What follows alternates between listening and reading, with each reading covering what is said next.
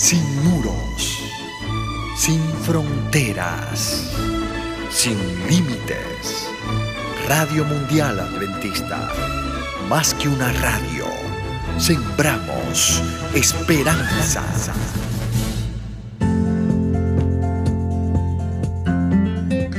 Hola querido, cuando hablas con Dios, Dios habla contigo. ¿Has perdido alguna vez un momento especial en tu vida? Yo desgraciadamente me he perdido de muchos.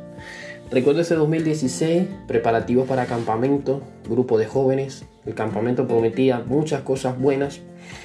Por circunstancias de la vida, por un problema con X personas, miembro del club, no pude asistir.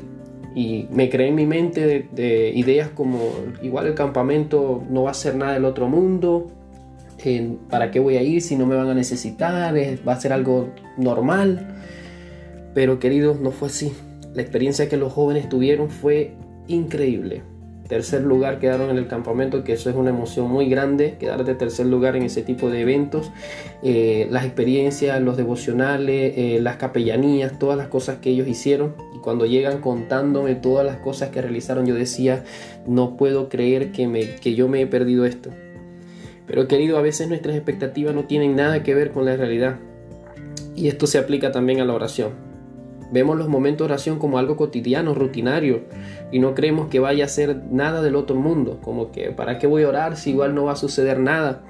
Pero Dios quiere que nuestros momentos de oración sean increíbles. Por eso el Señor le dijo al profeta Daniel, Daniel, hombre muy amado, presta atención a las palabras que te hablaré.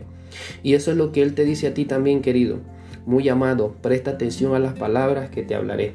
Querido, Dios quiere hablarte. Cuando hablas con Dios, Dios habla contigo. De hecho, Él nos habla mucho más de lo que nosotros nos damos cuenta. Por eso prepárate para escucharle en este día, querido. Cuando tú hablas con Dios, Dios habla contigo. Que Dios te bendiga y recuerda que Dios tiene para ti un milagro cada día. Te habló Carlos Sequera.